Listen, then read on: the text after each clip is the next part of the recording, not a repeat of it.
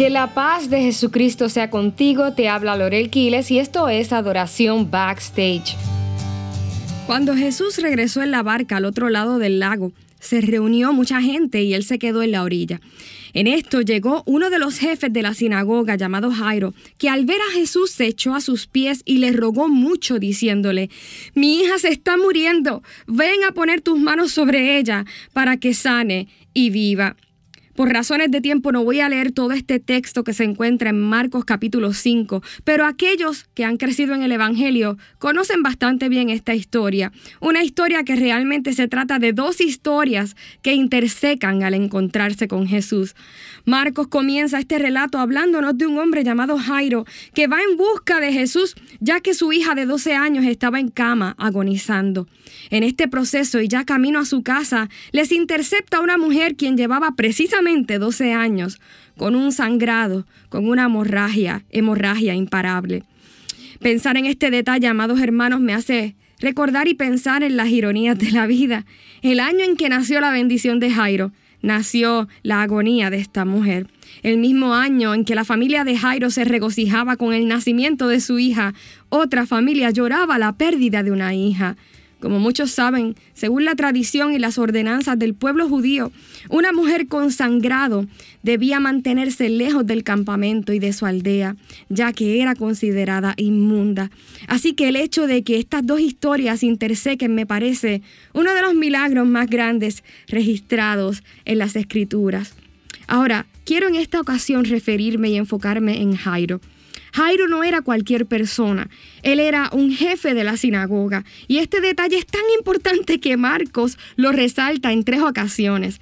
De hecho, en dos de ellas no dice el nombre, sino el jefe de la sinagoga. ¿Y por qué esto es importante?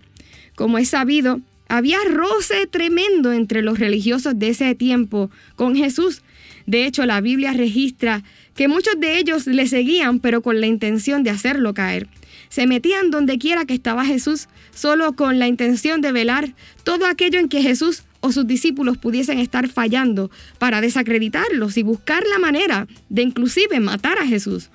La presión de estos jefes era tan grande que uno de ellos, llamado Nicodemo, en una ocasión fue a hablar con Jesús, pero tuvo que hacerlo a escondidas para que nadie supiese que él estaba hablando con Jesús. Así que el hecho de que Jairo teniendo el título y la posición que tenía, viniese públicamente a buscar ayuda donde Jesús ponía en riesgo el lugar de honra y respeto de la comunidad a la que pertenecía. De hecho, no dudo que luego de esto haya sido expulsado. Pero Jairo tenía una urgencia de Dios que sobrepasaba su título. Tenía una hija que moría en casa. Lo primero que quiero resaltar aquí es que definitivamente los títulos y las posiciones ministeriales no nos eximen del sufrimiento y de la crisis en casa. Y Dios quiere que aprendamos a ser honestos con esto. La verdad, amados hermanos, es que llega el momento en que tú y yo nos daremos cuenta de que los títulos no son ni serán suficientes. Hay pastores, maestros, ministros que hoy sufren con hijos en las drogas, hijas que se han ido de casa, hijos que están envueltos en inmoralidades y por causa del título que llevan no se atreven a buscar ayuda ni admitir que ellos también necesitan la intervención sobrenatural de Dios sobre su vida y su familia. De hecho, hay algunos que se han, han temido tanto de perder su título y su posición que prefieren vivir en negación y se escudan en esto. Oh, no, no, mi hijo es de Dios. Él y ella van a reaccionar. Eh, ellos van a estar bien. Dios me llamó y Él no me va a defraudar. Y aunque ciertamente, amados hermanos, Dios es fiel para sostener a sus siervos, este pasaje nos está gritando una gran verdad. Jairo era jefe de la sinagoga e igualmente tuvo que reconocer su gran urgencia y sus límites. Él tuvo que entender que su título no era suficiente. Él tuvo que reconocer que él también necesitaba a Jesús. ¿Cuántos ministros han dejado de creer que ellos también necesitan a Jesús? Son los jefes, hello. ¿Cómo van a pasar a un llamado al altar? ¿Cómo van a llamar al consejero, a la consejera? ¿Cómo le van a decir a otro pastor que su matrimonio está en ruinas? ¿Cómo van a decirle a alguien que su hijo, que su hija son adictos, que están perdidos en la inmoralidad? ¿Cómo voy a postrarme en el culto? ¿Cómo voy a admitir a alguien que estoy deprimido, deprimida? Yo soy el jefe. Lo que hizo Jairo definitivamente no fue sencillo. Jairo era el jefe de la sinagoga, de aquel que se esperaba que fuese prácticamente infalible, pero ese día fue un día de quiebre. Ese día, aunque para la gente y aún para el mismo Marcos, Jairo era el jefe de la sinagoga, para el mismo Jairo, él solo era un hombre roto, impotente, un padre que perdía a una hija. Hoy, Dios quiere que te des la oportunidad de ser ese hombre, esa madre, ese padre impotente que también reconoce la necesidad de un Salvador. Sí, Jairo era jefe de la sinagoga, pero un jefe que reconoció que necesitaba al Salvador. Y quizás tú eres ese hombre, esa mujer al que todos admiran y de quien todos esperan perfección, pero hoy tienes que reconocer que, wow, sí, soy ese jefe, soy esa jefa que también necesita al Salvador en mi casa. Es hermosa la actitud de Jesús. Fíjense, cuando Jesús enfrentó y confrontó a Nicodemo, que era otro jefe religioso, le dijo en palabras resumidas, Oye Nicodemo, tú eres jefe y no sabes cómo trabajan estas cosas del Espíritu. tú que se supone que sepas muchas cosas, me estás preguntando a mí. Pero fíjense que Jesús no, tuvo esta misma respuesta con Jairo. Tan solo de pensarlo se conmueve mi corazón. Jesús no le dijo a Jairo, hm, ven acá Jairo, tú has sido pastor por 20 años y tienes una hija así, tienes un hijo así. Tú que se supone que sepas orar, vienes a pedir oración que no, que sabes mucho de la Biblia, no que eres el más elocuente el domingo. No, Jesús no hizo tal cosa, sino que sin reprochar nada fue con él. Y algo que necesito resaltar aquí es que ese día Jairo probablemente hizo una pausa de sus labores en la sinagoga. Escucha bien, a veces los jefes del templo también necesitan hacer una pausa para recibir sanidad y salvación en casa. Jesús no reprocha, sino que avala esto. Escucha bien, Jesús respalda y va con los jefes que valoran y buscan primeramente la necesidad de su casa. Y es tan así que miren su respuesta.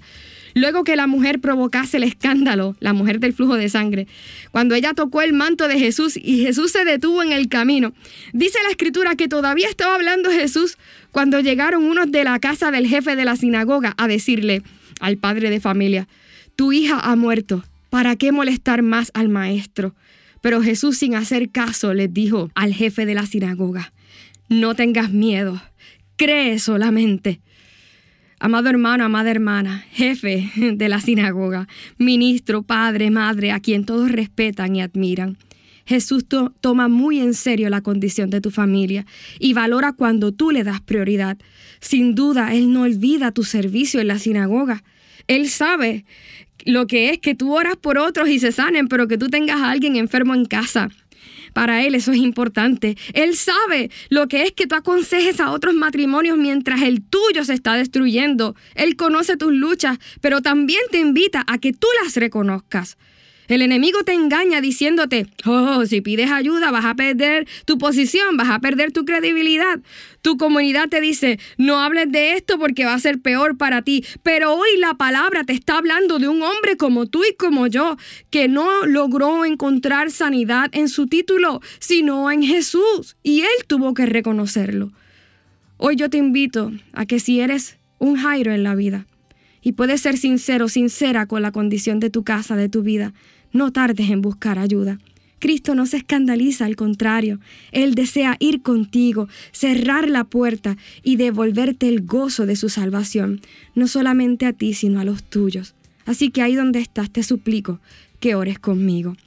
Padre, te necesito. Reconozco que mis títulos y mi aprobación pública no me son suficientes. Hoy vengo a ti no como el jefe, no como la jefa. Vengo a ti como un hijo que necesita sanidad y salvación. Ayúdame Jesús, salva a mi familia, sánanos. Ten misericordia y reina en nuestra casa. Te necesitamos igual o más que el día en que nos llamaste a servirte. Gracias por darme este espacio, por no escandalizarte de mí. Gracias por tu amor y por caminar conmigo el camino a la sanidad de mi familia. En el nombre de Jesús. Amén. Te ha hablado Quiles y yo te espero en la próxima edición de Adoración Backstage.